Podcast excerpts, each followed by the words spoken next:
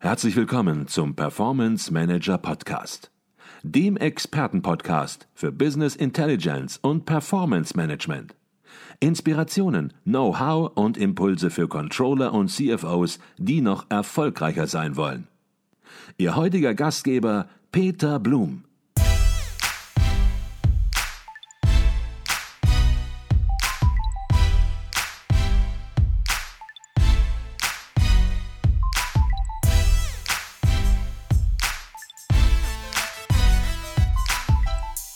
Herzlich willkommen zum Performance Manager Podcast. Mein Name ist Peter Blum.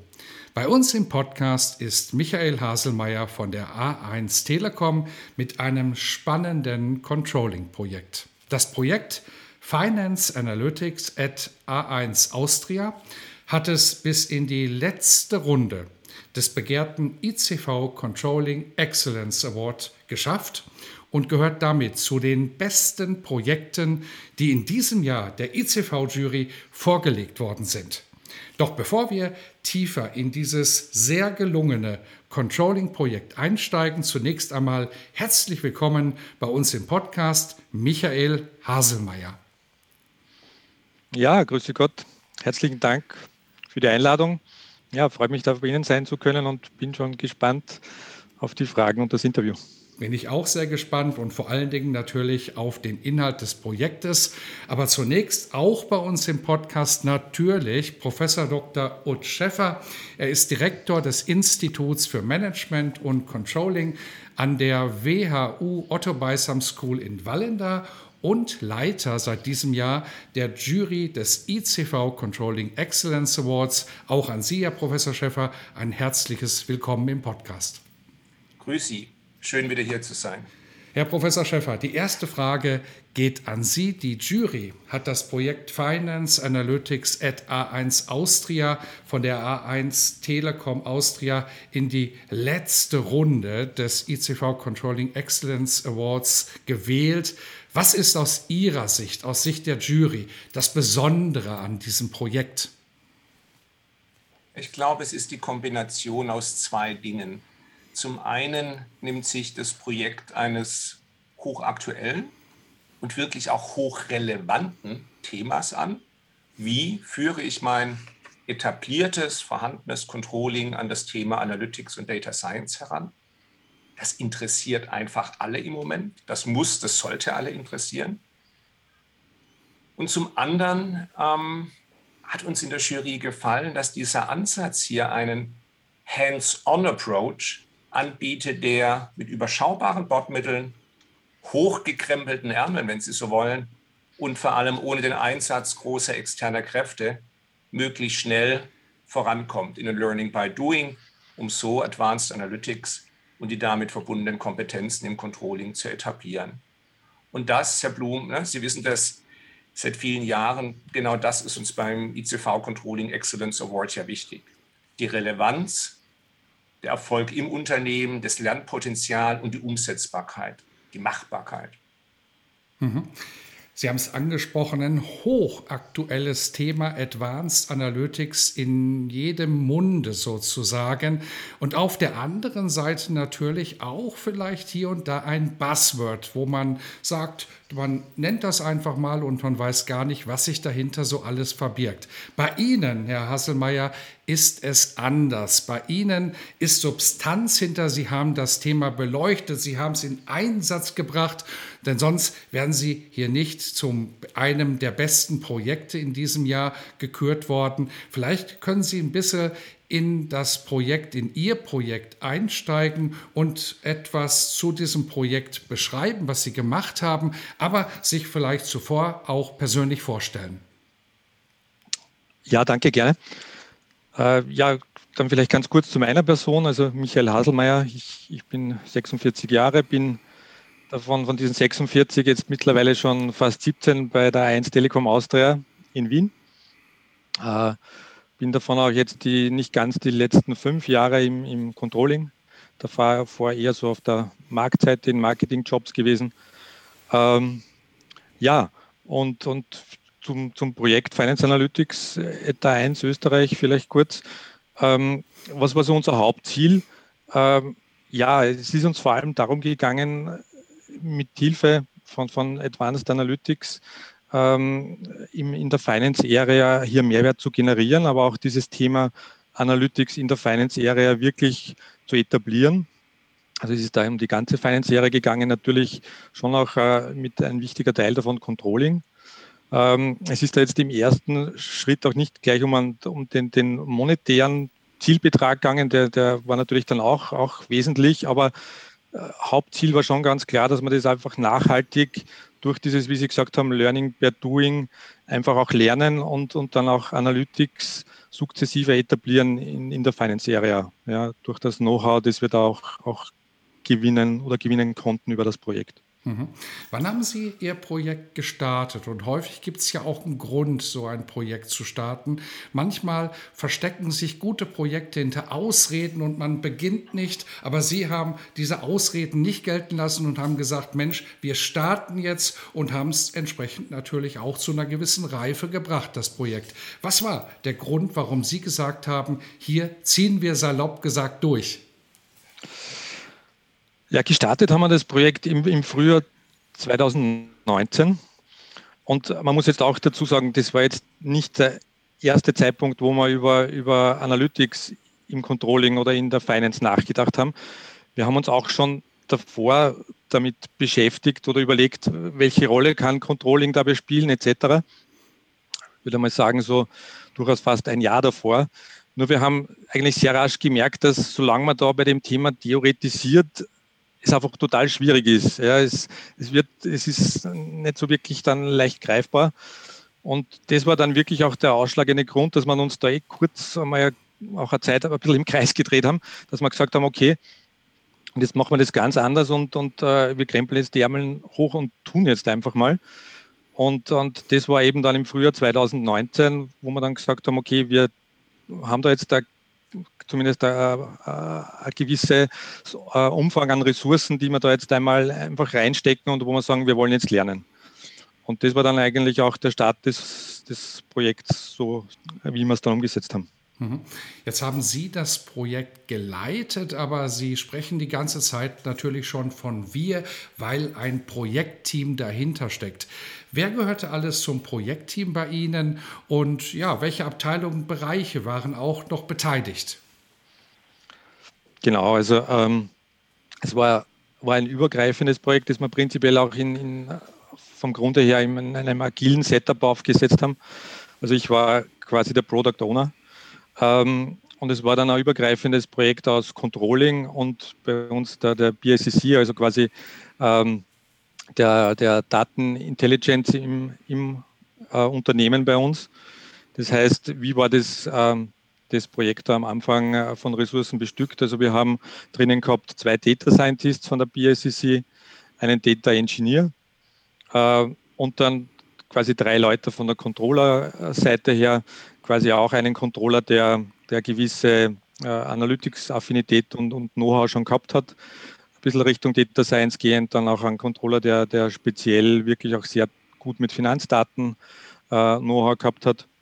Und ich war eben der, der, der, Product Owner. Wobei man dann auch sagen muss, ähm, wir waren in Summe ähm, äh, quasi von, von den sechs Leuten, die wir da gestartet sind, so in etwa war das Agreement zwei Tage die Woche maximal, so von den, den Ressourcen, die einfach für das Projekt zur Verfügung gestanden sind. Äh, plus auch das Agreement, wenn wir jetzt irgendwie wo anstehen, dann zur Not könnte man vielleicht auch schon wo externen Ressourcen anzapfen, haben aber dann äh, in Wirklichkeit nie gebraucht. Ja.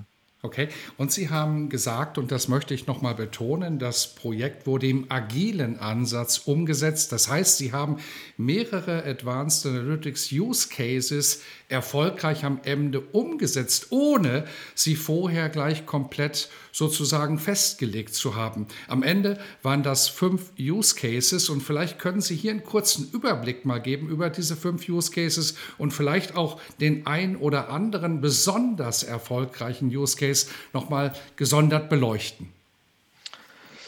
Ja, genau. Also so wie Sie gesagt haben, es, es, war jetzt nicht der Auftrag, bestimmte Use Cases umzusetzen, sondern das ist uns eigentlich vollkommen freigestanden. Also wir haben da schon für uns quasi so einen, einen richtigen Backlog dann geführt und etabliert, wo wir gesagt haben, welche Themen, welche Themen gibt es, äh, was glauben wir, äh, Aufwand, Nutzen äh, dieser, dieser Use Cases.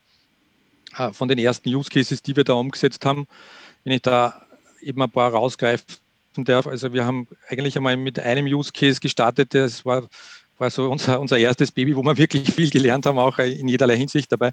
Ähm, das war die Device Demand Prediction. Also wir haben da quasi den, den uh, Device Demand auf der mobilen Seite, also der, der Handsets unserer Kunden für jedes Device für die nächsten sechs Wochen einfach predicted. Ähm, mit dem Hintergrund und dem Ziel, dass wir da daraus unser, unser Working Capital und, und die Lagerstände auch optimieren können. War ein absolut spannendes Thema, ähm, wo, man, wo man wirklich äh, gleich auch doch relativ groß war und, und wir auch, auch sehr viel gelernt haben. Ähm, ein zweites sehr großes Thema war dann äh, das, das Thema, wir haben es genannt, Enhanced Solvency Analytics. Also da ist es darum gegangen, äh, bei dem Credit Risk Check, den wir haben, da quasi auch einen neuen Algorithmus zu etablieren, der uns da einfach auf der Ecke noch, noch besser, noch zielgerichteter unterstützt hat, äh, wie wir mit, mit Kunden im Credit Check umgehen. Vor dem Hintergrund, dass wir da die Bad Debts optimieren wollten. Also das waren sicher von der Größenordnung, auch von, von dem Eurobetrag, die, die größten Themen, die wir umgesetzt haben.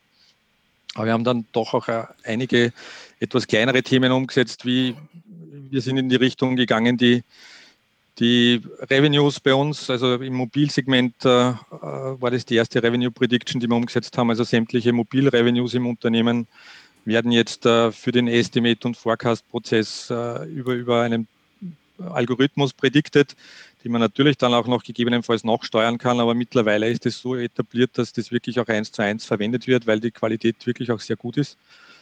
Ähm, so haben uns da auch in die Ecke bewegt, bewegt ähm, wo wir jetzt auch sukzessive weitergehen mit anderen Themen und haben dann auch gerade für Controlling auch so im Monatsabschluss und auch im Accounting haben wir dann in späterer Folge begonnen, auch so Anomalie Detection verwendet, wo man quasi so gewisse Ausreißer, die irgendwo im, im Monatsabschlussprozess vielleicht bei Kunden umsetzen oder auch bei äh, in der, in der Profitability etc., äh, wo auftauchen, wo es um viele Datensätze geht und wo, wo manuell oft geprüft noch werden musste, wo man einfach mittels Anomalie Detection ähm, quasi ähm, einen Nutzen für, für die Mitarbeiter geschafft haben, indem man da viel effizienter wird, schneller wird und eigentlich seit Zeit auf das Wesentliche fokussieren kann, nämlich warum, äh, was steckt hinter dieser, dieser komischen Zahl und nicht, nicht zuerst einmal in, in 20.000 Zeilen im Worst Case irgendwelche komischen Zahlen finden muss.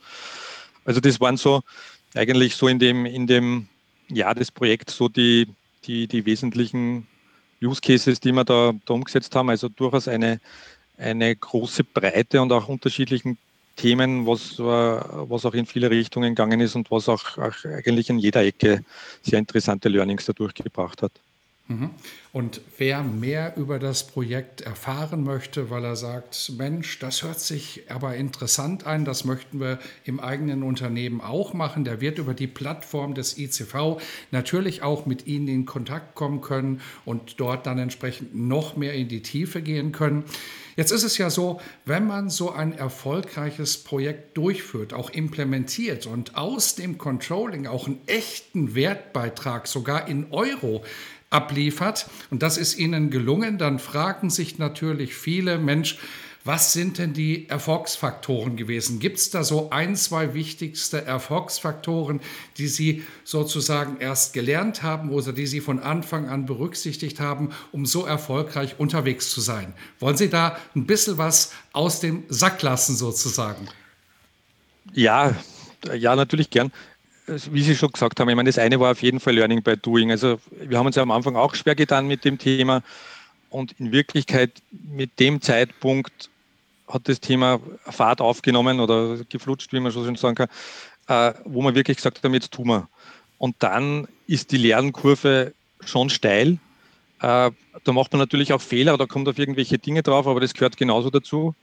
Äh, aber es ist wirklich ganz was anderes, wenn man einmal fühlt, was das bedeutet und end-to-end -end solche Dinge umsetzt. Also wenn man sich irgendwie zuerst noch auf PowerPoints überlegt, ja, was kann die Rolle des Controllers in dem Kontext sein? Und was wir schon gelernt haben, ist, die, die Rolle des Controllers kann eine, große sein, weil der super genau zwischen dem Business und, und auch den Daten ein super Übersetzer und, und durchaus im Mittelpunkt sein kann, auch bei diesem Thema, weil er im Regelfall sowohl ein Datenverständnis hat, als auch das, das Business gut versteht äh, als guter Controller und, und da ein super Übersetzer und, und auch Angelpunkt bei dem Thema sein, sein kann. Ähm, und ansonsten ja, war es sicher essentiell, dass, dass wir das, das äh, Projekt äh, eben so interdisziplinär aufgesetzt haben, dass wir gesagt haben, okay, wir wollen Controller mit einer gewissen Affinität für das Thema und dann aber natürlich auch die, die wirklichen Data Scientist Experten und haben die zusammengespannt und äh, das hat wirklich eine, eine, befruchtende Dynamik ergeben. Also das, äh, das kann ich absolut nur empfehlen. Und ansonsten, ich meine, das ist jetzt was, das, das sich generell für alle Analytics-Projekte sicher wie ein roter Faden durchzieht und was auch wir gelernt haben. Es ist einfach auch ganz, ganz wichtig, dass man das Thema, diese Umsetzung der Use Cases sehr eng mit dem, dem User, also dem Kunden am Ende des Tages, der den Nutzen dahinter hat, verzahnt. Weil man kann die schönste Prediction oder die, die schönste, schönsten Use Case da umsetzen. Wenn man dann etwas vielleicht baut, das cool ist, aber wo der User dann nicht 100% dahinter steht oder happy ist oder wie auch immer. Das heißt, dieses iterative Vorgehen, wo man laufend eigentlich Zwischenstände, Ideen mit dem User quercheckt, äh, ähm, da immer wieder in den Austausch geht, das ist auch absolut essentiell für, für so Mehrwert aus, aus Analytics-Projekten, um den zu optimieren. Mhm.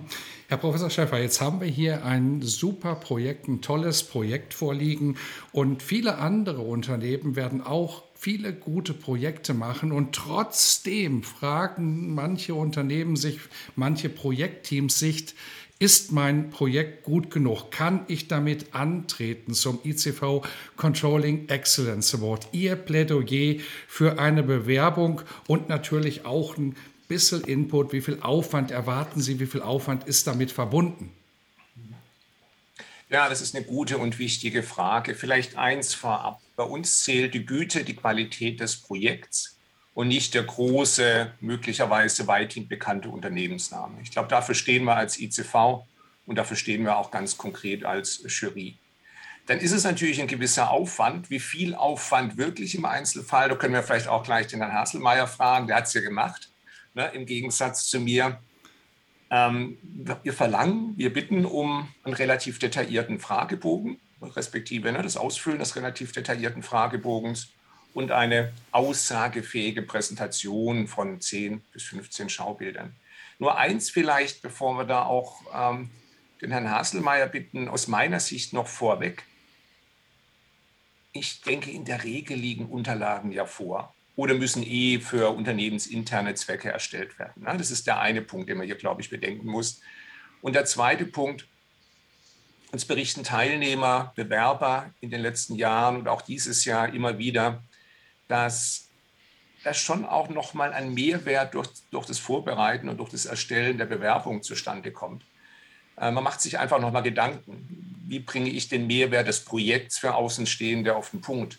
Wo genau liegt der eigentliche Nutzen der Lösung? Welche Aspekte muss ich in der Kommunikation vielleicht noch schärfen?